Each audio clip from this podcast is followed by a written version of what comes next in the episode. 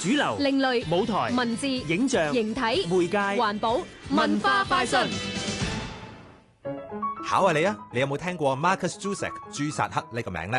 哦，佢咪就係偷書賊嘅作者咯。醒目咁，丁幼井又有冇聽過呢？當然有啦，佢就係韓國嘅當代作家，擅長用社會事件嚟探討人性噶嘛。咁你又知唔知道點樣先可以見到佢哋啊？嗯，等我話你知啦，佢哋都會出現喺香港國際文學節二零一九啊！每年嘅文學節都會有好多香港同海外嘅作家出席講座、工作坊等等嘅活動，就好似朱薩克咁，今年就會有三場嘅分享。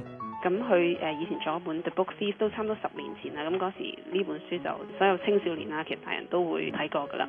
咁佢依家十年之後呢，佢終於就寫咗另一本書，叫《黑雷的橋》啊，講關於五個兄弟點樣去解開佢爸爸失蹤後邊嘅秘密。咁所以呢一場嘅演講呢，應該會好吸引咯。唔該晒香港國際文學節嘅總監鐘雅賢嘅介紹。今屆文學節將會舉辦超過六十場嘅活動，同大家探討身份認同、新聞自由等等不同嘅議題。提到新聞，普立茲獎得獎者兼前美聯社記者劉香成都會喺今次嘅活動入面同大家分享佢嘅新攝影集《江海餘生》㗎。劉香成呢，就係、一個好出名嘅攝影記者啦，咁佢亦都攞過好多唔同嘅獎項啦。咁佢新嗰本書呢，就係、採納晒佢之前最出名嗰啲圖片啊。咁喺十一月二號呢，都係 focus 喺佢嗰本新嘅相片集度啦。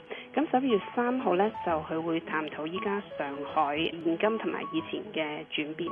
香港國際文學節二零一九十一月一到十號。詳情請參閱 festival.org.hk/events。香港電台文教組製作，文化快訊。